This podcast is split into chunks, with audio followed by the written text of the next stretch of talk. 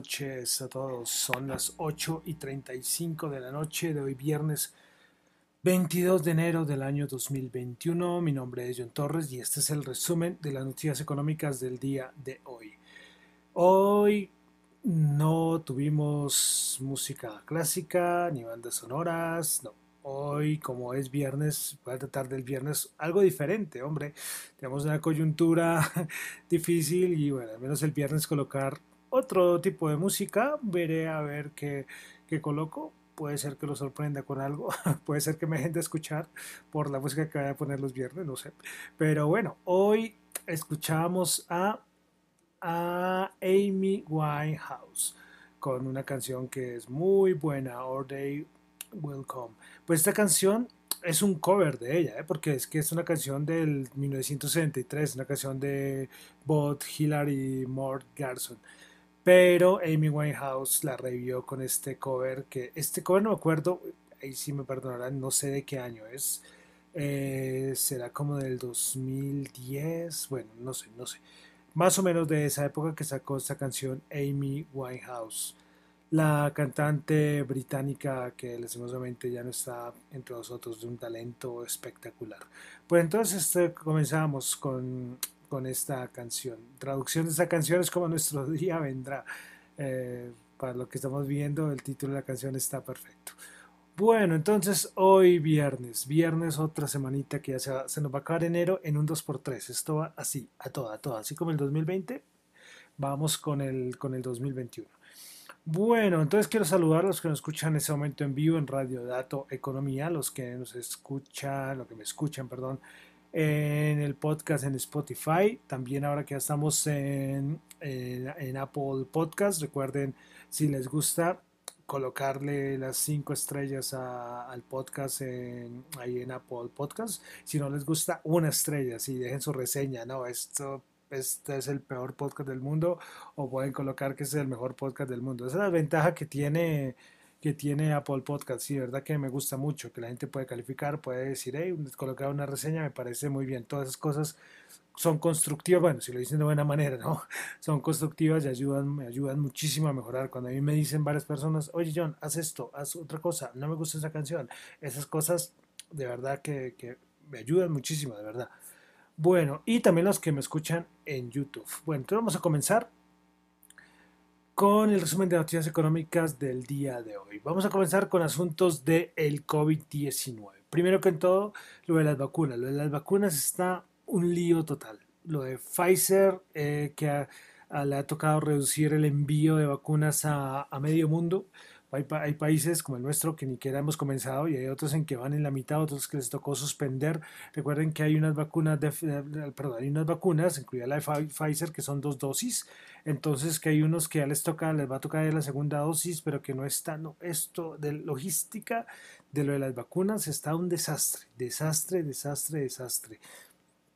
Primero porque Pfizer no pudo cumplir con todos los pedidos y segundo, porque en los países no saben cómo manejar esto. Eso, sí, eso sí es sencillo. o sea, hay, países donde geográficamente, por ejemplo aquí en Colombia, hacer un lío, por ejemplo, porque no se puede perder la cadena de frío. Bueno, eso está un lío completo, completo.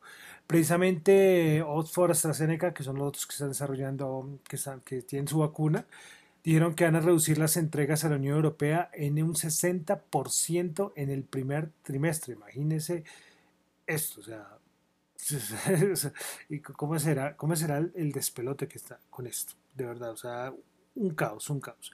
Pero es que a su vez, lo del COVID-19, los casos están en aumento. En el Reino Unido, hoy precisamente el primer ministro Johnson dijo que que él cree que esta nueva cepa o una de las nuevas cepas está afectando mucho tanto en el nivel de contagio que están disparados y a nivel de mortalidad.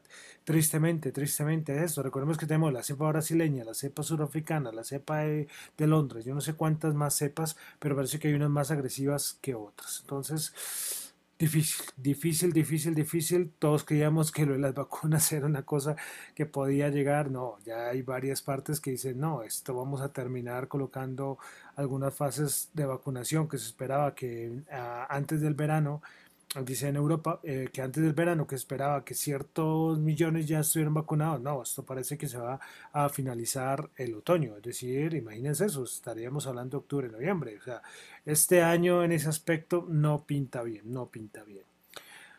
Bueno, dejamos entonces el asunto del COVID de vacunas, pasamos a cositas más 100% económicas, aunque siempre diré que es el, COVID es el que tiene la economía patas arriba en todo el mundo. Eh, bueno, comenzamos con China y es que hoy en de, de China empezaron a decir que están impulsando eh, una impulsar a que, que ocurra una reunión entre los principales diplomáticos perdón, eh, chinos y funcionarios de Joe Biden. Esperan que sea que esta reunión que sea muy pronto y que se pueda incluir al presidente Xi de China, pues que sería mucho mejor. Dice China que quiere incluir en los temas de conversación temas como el cambio climático y la distribución de las vacunas. Veremos a ver cómo es la postura, lo vuelvo a repetir, cómo es esta postura de Estados Unidos frente a China. Pasamos a Europa. Tuvimos datos de PMI. Recordemos que estamos en época de PMI, pues en Alemania, el PMI manufacturero se esperaba 57.5, resultó en 57. El de servicios se esperaba 45.3 y terminó en 46.8. Pues en el caso de Alemania, pues el manufacturero sorpresivamente fue el que terminó abajo. El de servicios, pues un poco arriba. El Francia. Francia, Francia, Francia. Manufacturero se estimaba 50.5 y terminó en 51.5. Bien pero el de servicios 48.4 era el estimado y resultó en 46.5, una caída fuerte. Recordemos que países, en Alemania el manufacturero es más importante, pero en el caso, por ejemplo, de Francia, España, Italia, el de servicios juega un papel muy importante, pues este mal. Eh, bueno, pasamos al Reino Unido. PMI manufacturero se esperaba 54 y terminó en 52.9 por abajo. Y el que pone a pensar a todo el mundo es el de servicios. Se esperaba 45, el anterior era 49 y este mes de enero 38.8. Muy preocupante este dato del Reino Unido. Y se ve, ¿no? Es que el Reino Unido es de esta segunda oleada, bueno, yo no sé si segunda oleada, tercera oleada de, de COVID, al Reino Unido le ha dado durísimo y se ven sus datos de PMIs. Bueno, continuamos el Reino Unido, tuvimos ventas minoristas del mes de diciembre, se estimaba el mensual de 1,3% y terminó en 0,3%.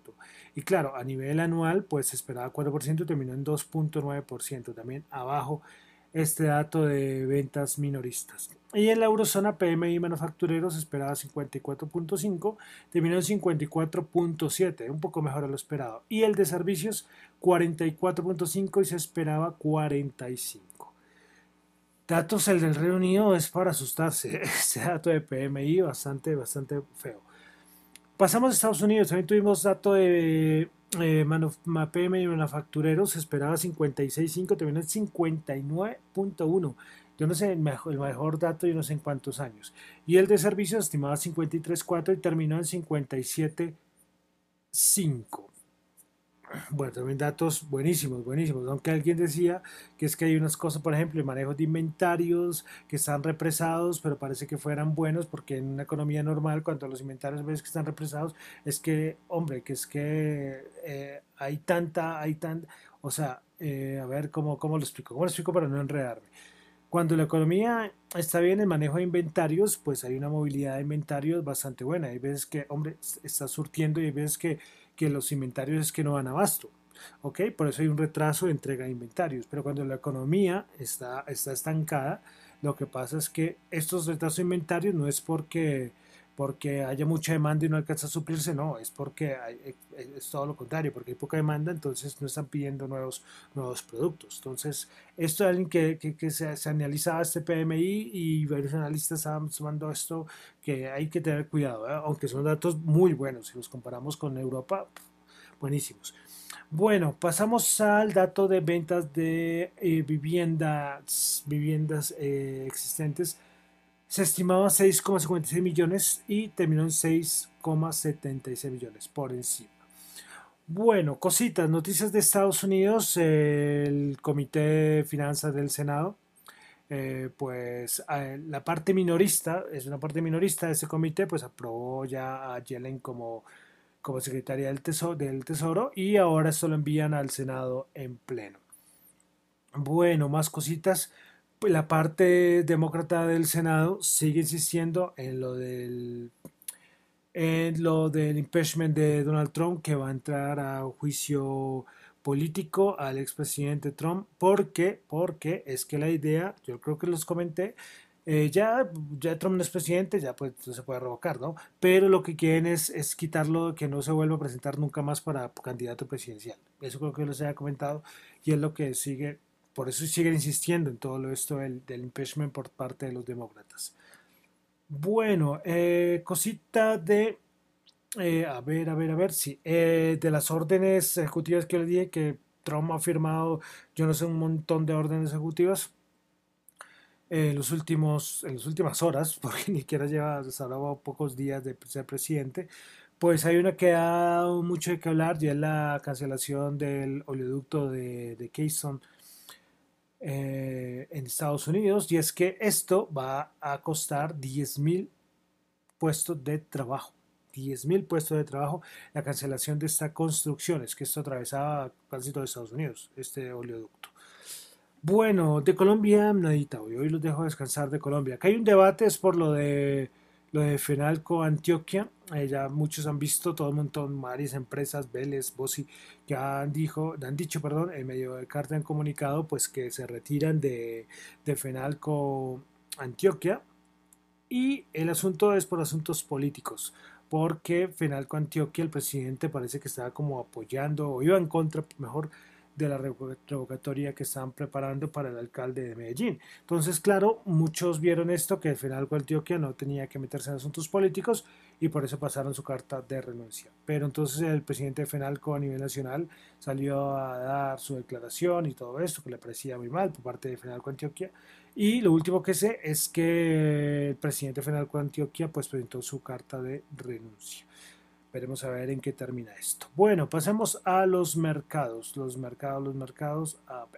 Listo, tuvimos inventario eh, de petróleo del EIAP se esperaba 1,675 millones de barriles y terminó en aumento, pero se esperaba una caída de menos 1,6 millones de barriles, terminó en aumento de 4,3 millones de barriles, muy por encima este dato. Bueno, cositas de empresas. ¿Se acuerdan que hemos hablado varias veces de todo la venta? Que porque AT&T quiere vender DirecTV, que ya, no, ya está cansado, que son solamente las pérdidas y, por y parece que quiere vender una participación minoritaria a una firma de capital privado. Noticia de carnaval está lo de los cruceros, pues dice que eh, hasta que no tendrá salidas desde Estados Unidos eh, hasta el 30 de abril por el momento y, la, y en Australia hasta el 19 de mayo. Eh, van a completar cuánto tiempo estos, estos parados. Yo les dije que una vez vi cómo desmantelaban el año pasado unos cruceros, porque claro, no pueden tenerlos ahí, era una cosa impactante, impactante, impactante. Ay Dios. Eh, uno trata, uno trata de hombre, vamos a poner la mejor energía, pero son estas noticias que nos que sean muy, muy alentadoras. Eh, una cosita que se me olvidó decir al inicio fue lo de, lo de los Juegos Olímpicos un diario británico salió a decir que se iban a cancelar y salió no sé político muy importante de Japón y decía no, los Juegos Olímpicos se van a hacer, se van a hacer, se van a hacer. Eh, veremos, es que una cosa es que ahora ya hay muchos deportes que se están practicando ya a nivel profesional, pero no es lo mismo una competencia, organizar un partido de fútbol de 20, de 40 personas. Eh, a unos Juegos Olímpicos. Ya han dicho que ya es una participación del Comité Olímpico Internacional junto a unas empresas que vacunarían a todos los deportistas. Bueno, veremos a ver cómo, cómo esto los Juegos Olímpicos. Sigamos con otras noticias. Bueno, eh, bueno, una noticia más antes de entrar ya a mirar los índices fue que hoy las acciones del grupo español Prisa subieron con bastante fuerza, ya que se conoció que el grupo francés Vivendi eh, ha entrado en su eh, ha entrado a, ser partícipe del grupo del grupo Prisa aumentando su participación accionaria al entorno del 6, el 7,6%. Eh, por ciento. Esto es porque HSBC se desprendió del 7,9 7,89%. No sé en cuánto terminó la acción del grupo Prisa subiendo. A ver, siempre iré a ver. Yo siempre debería tener ese dato a la mano. Siempre, siempre, siempre. No estar aquí en vivo eh, eh, especulando, ¿verdad? A ver si me da el valor. Hoy subió 9,5% la acción del grupo Prisa. Bueno, entonces ahora sí entramos a los mercados, a los índices, a los índices. Hoy bajadas, bajadas, bajadas importantes. Eh, no sé, o sea, primero que todo hay sobrecompra. Eso sí hay que analizarlo. Hay una sobrecompra en muchas bolsas porque las subidas han sido tremendas. Hay unas correcciones ahí, pues esta corrección que vamos a ver no es nada, las correcciones de menos del 1%, o sea, no es nada, pero, pero a estar pendientes. Y además, no sé si el mercado empieza a, mirar, hombre, que es que este cuento de las vacunas pues sonaba muy bien y como que se hacía la vacuna, todos nos aplicamos la vacuna y todos felices, pero, pero la cosa no va así. Ese cuento de hadas mm, parece que parece que no, que no, que no va. Pero entonces, pendientes, pendientes a ver la otra semana que hacen los mercados. El Nasdaq 100 el Nasdaq Composite terminó positivo, pero el Nasdaq 100 terminó negativo, menos 38 puntos bajó, menos 0,2%, 13.366. Principales ganadores del día, eh, Inside Corporation 4.2%, World 2.6% y Checkpoint 1.7%. Principales perdedoras, Intel menos 9.2. Ayer yo les comenté que yo les di, como siempre les doy un pedacito de los estados financieros, y ayer me pareció algo curioso, pero pensé que, que no tenía importancia, y es que eh, ayer antes de que se cerrara el mercado, yo vi que ya estaban hablando de los resultados de Intel. Entonces, se me hizo raro, se me hizo un poco raro porque en Estados Unidos respetan mucho esto, o sea, que cuando se cierra el mercado, ahí sí es que sacan los estados financieros. Pero yo los vi, yo dije, ¿será que hay algo? algo está mal? Yo pues no le paré importancia porque yo dije, bueno, ¿cómo no estar mal si Estados Unidos tiene muy controlado esto? Y parece que es que se conoció los estados financieros eh, antes que porque hubo un hackeo, una cosa así leí, no sé si es verdad, o sea, yo, yo entonces sí, no, lo, lo, que yo ayer me sorprendió, pues yo no quise comentar porque eso no es una cosa sin importancia, de pronto es un error mío de mi timeline eh, o de la forma en que yo consulté y, y, nada, pues además era una cosa de, no era de horas, sino una cosa de minutos pero no, pero, pero no, pero parece que, que, que, esto sí, sí salió antes. Y claro, ayer cuando leí, eh, Intel subió 6%, y yo estuve a punto de comentar, que dije, bueno, de pronto se filtraron los, alguna información, pero no fue que se filtró alguna información, sino que parece que hackearon, una cosa un poco, un poco loca.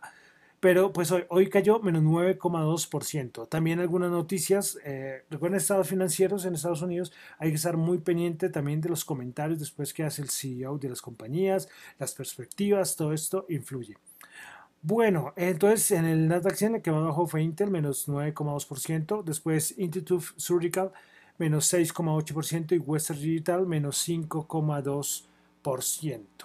Pasamos ahora al Dow, no, perdón, al Dow Jones, el SP500, que el día de hoy bajó 11 puntos, menos 0,3%, 3.841. Principales ganadoras en el SP500, SV Financial, 5,3%. Diamond, Diamond, Diamondback Energy 4.8%, Side Corporation menos, eh, perdón, menos, Dios mío, 4.2% arriba. Principales perdedoras. El otro participante, ya les comenté los estados financieros de IBM, pues ellos se salieron y les pareció el mercado horrible. Y es que eh, la parte que se estimaba que era mejor, la parte de los negocios que tiene la nube, toda esta cosa, se esperaba que iba a ser mejor y que defraudó mucho y otras cositas ahí y pues hoy bajó menos 9,9%. Intel bajó menos 9,2%, como le había comentado, e Institute Surgical menos 6,8%. Y para finalizar, el Dow Jones que bajó 179 puntos, menos 0,5%, 30.996. Principales ganadoras, Home Depot 1,7%, Apple 1,6%, Johnson Johnson 1,1%. Y Apple que va a sacar un nuevo, creo que es un nuevo MacBook MacBook, que más liviano, creo que es MacBook, ¿eh? creo que es MacBook.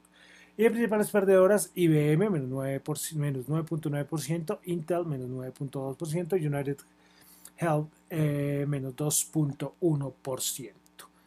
Bueno, pasamos a la Bolsa de Valores de Colombia. El Colca bajó 27 puntos, menos 0,9%, 1418. Ya muchos hablan que están haciendo movimientos de rebalanceo. Pero es que he comentado que el 29 eh, en el Colca, pues eh, hay movimientos fuertes. ¿eh? Bueno, principal ganadora, Nutresa, 2%, Terpel 1,6%, Enca 1,4%, principales perdedoras, ISA menos 8%. Bancolombia Ordinaria menos 3% y con concreto menos 2,8%.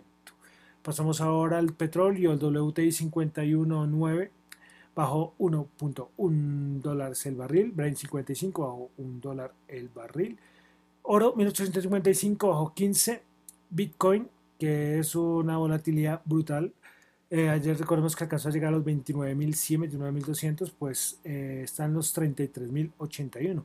Bueno, vamos a mirar, vamos a mirar porque eh, no, no está en 33.000, está en 32.687. entonces, bueno, yo lo tenía en 31.000, entonces, pero está en 33.000, había subido casi 1.700 dólares, algo así. Bueno, de criptomonedas, una noticia fue que hoy uno de los institucionales que más ha comprado bitcoins pues es MicroStrategy. MicroStrategy. Se me enreda la lengua. Bueno, pues hoy anunció que compró 314 bitcoins, es decir, estaba aproximadamente como, ¿cuánto? Multipliquen, 314 por 31 mil. A ver, a ver, multiplicamos acá rápidamente. Si esto da como casi 10 millones de dólares, más o menos. Ah, no, más que 10, millones de dólares. Estoy 10 millones, 1, 2, 3. Sí, casi como 10 millones de dólares en Bitcoin. Entonces, que agregó a su portafolio. Esto es de MicroStrategy. Bueno, eh, a ver, a ver, listo. Y para finalizar, tasa representativa del mercado, tuvimos una fuerte subida hoy en, el, en la tasa representativa del mercado, pues subió 48 pesos de nuevo por encima de los 3.500, 3.525. Subió entonces el día de hoy el dólar. Bueno, entonces con esto terminamos por el día de hoy. El resumen de las noticias económicas. Recuerden que estas son opiniones personales, reflexiones personales, no es para nada ninguna recomendación de inversión. Mi nombre es John Torres, me encuentran en Twitter en la cuenta arroba John y en la cuenta de arroba Dato Economía. Muchísimas gracias.